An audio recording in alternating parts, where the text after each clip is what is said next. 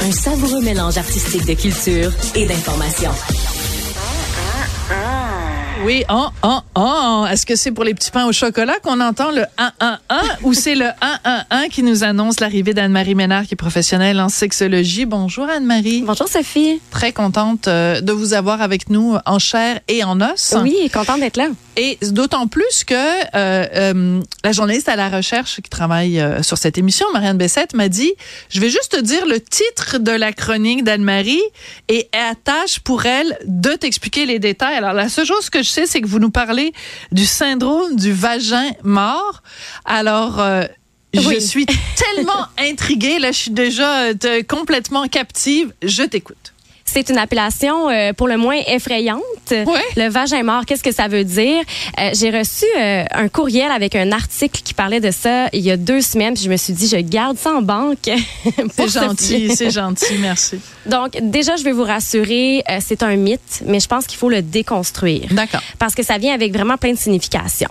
Donc, le vagin mort, ça désigne en fait une perte de sensibilité, une perte de sensation ou un engourdissement temporaire des organes génitaux. Et c'est là que le temporaire prend tout son Bien sens sûr. parce qu'on perd pas réellement tous nos sensations euh, suite à une stimulation. En fait, on dit que c'est suite à une stimulation qui a été provoquée par des euh, jouets sexuels, euh, notamment les vibrateurs. D'accord. Donc, est-ce que ça veut dire que euh, il y a un certain danger quand même au, au vibrateur et est-ce qu'on devrait avoir des mises en garde comme il y en a mettons sur les micro-ondes, les laveuses et tout ça? Attention ou même tu sais quand tu conduis là sur le rétroviseur, ça dit attention, là, certains véhicules sont plus près que vous le pensez. Est-ce qu'on devrait avoir une mise en garde sur les euh, les vibrateurs? En fait, il n'y a pas de données empiriques sur le sujet réellement. Euh, ce qu'on a été capable de constater toutefois à travers différentes études euh, en lien avec les dysfonctions sexuelles, donc de la réponse sexuelle, les réponses physiologiques du corps, il n'y aurait pas de danger à utiliser des jouets sexuels. Évidemment, quand on parle du vagin mort, on va avoir cette question-là au bout des lèvres. Est-ce que je devrais arrêter l'utilisation de vibrateurs? Ouais. En fait, comme je viens de mentionner, la réponse c'est non. Il n'y a pas de danger à utiliser des jouets sexuels. Euh, ceci dit, il faut savoir que euh, ça se peut effectivement qu'il y ait un engourdissement suite à une stimulation. Euh, ça vibre là. C'est, on n'est pas dans un petit Ben moteur oui. là. C'est, c'est Ben 1000 oui. tours à la seconde là. Ben, puis- puis plus ça vibre, plus c'est le fun. Plus c'est le fun. Ben, il y a des gens Ben- qui sont extrêmement, qui sont trop sensibles pour Ouais. aller dans cette intensité-là. Mais si on a fait une utilisation prolongée, euh, avec une vitesse très, très grande, c'est possible euh, qu'après, on soit un peu euh, engourdi. un peu engourdi. J'aurais envie de dire, Anne-Marie, euh, servez-vous de votre tête. Servez-vous pas juste de ce qu'il y a en bas de la ceinture, mais servez-vous de votre tête. C'est-à-dire que si on utilise quelque chose qui est un stimulant, et qu'on l'utilise à la force maximum pendant une longue période de temps, il y a plus de danger d'engourdissement ou de d'effets secondaires, appelons-les comme ça, que si on l'utilise à une vibration moins élevée pendant moins longtemps. Il y a comme Exactement. une question de jugement aussi dans tout ça là. Exactement. Mais je pense que euh, ce sont des mythes qui circulent, euh, entre autres, sur les réseaux sociaux qui appeurent les gens. Euh, mais je pense que justement, c'est pour ça que je voulais en parler aujourd'hui parce que euh, il faut pas s'inquiéter. C'est possible qu'il y ait une petite perte, là, un engourdissement, une perte de sensation temporairement. Puis de toute façon, après avoir eu un orgasme, on entre dans une période réfractaire, une période de résolution qu'on appelle, où le corps doit euh, faire un, une espèce de retour à zéro. D'accord. Euh, Il y a des femmes pour qui euh, c'est possible, la stimulation est possible euh, d'être, on, peut- on peut Très persister. rapidement, ouais. Exactement. Donc là, on va avoir quelqu'un qui est multi-orgasmique, mais on parle de 53% des femmes. Donc le reste, c'est vraiment possible qu'après avoir eu un orgasme, il faut vraiment plus toucher la zone. Elle devient extrêmement sensible. Et s'il y a un engourdissement, moi, ce que je vous conseille, en fait, c'est tout simplement d'y aller plus doucement avec euh, Ouais. vos, vos jouets sexuels. Ceci dit, je pense que j'ai envie de faire un parallèle aussi avec la routine masturbatoire. Oui, allons-y. Donc, euh, vos Moi, habitudes... je- routine et masturbatoire, pour moi, ça va pas ensemble. C'est Non? mastur- ben non, la masturbation, c'est pas routinier. C'est quelque chose de, de, de chouette et de ludique et d'amusant. C'est c'est le contraire d'une routine. Oui, mais en fait, c'est qu'il Ah, y a c'est parce des... que ça devient routinier si on le fait tout le temps de la même façon. C'est ça. comprends. Je ça. te, je, je te taquinais un petit peu, Anne-Marie. Oui, mais en fait, moi je dis, allez-y avec vos routines. Euh, C'est correct que ce soit routinier. C'est, on a, il y a beaucoup de bienfaits à la masturbation.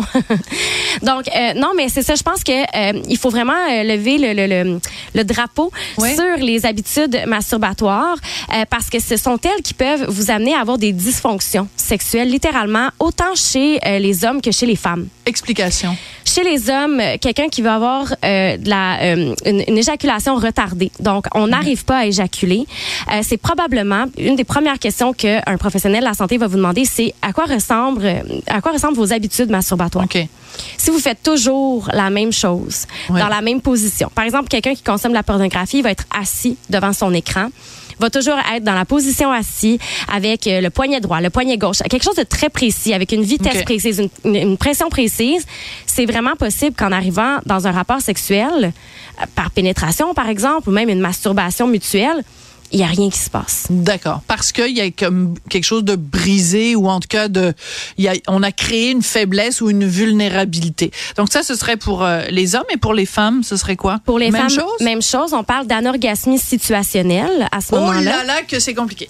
Anorgasmie situationnelle. Bon, on est capable de décortiquer les mots, donc on comprend très bien de quoi il s'agit. mais... Oui, puis euh, c'est très inquiétant pour euh, beaucoup de femmes. J'ai beaucoup de femmes qui m'écrivent pour me dire je suis pas capable d'atteindre l'orgasme avec mon partenaire ou ma partenaire. Euh, J'ai des gens même qui m'ont dit je me suis fait laisser dans le passé Ah. pour parce que ça crée la frustration chez le partenaire. Soit dit en passant, ce n'est pas à propos de vous.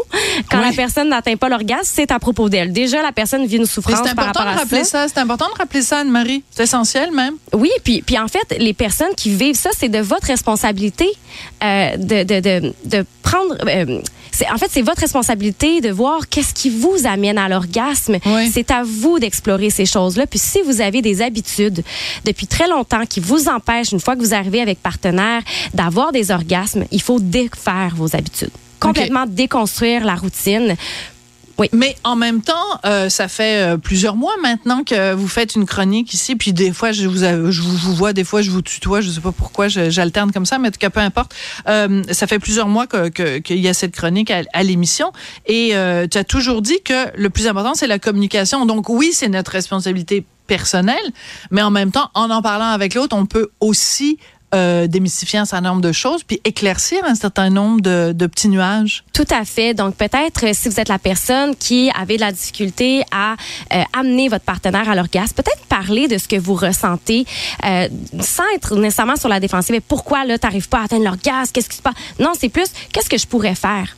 De Ben, plus. Déjà, si ton partenaire te dit, ah, ah, ah c'est peut-être pas le bon partenaire. Ben, des gens qui se font laisser pour ça, pour Ben moi, là, c'est- absolument. euh, donc, ça crée de la détresse psychologique déjà Ben en oui. partant.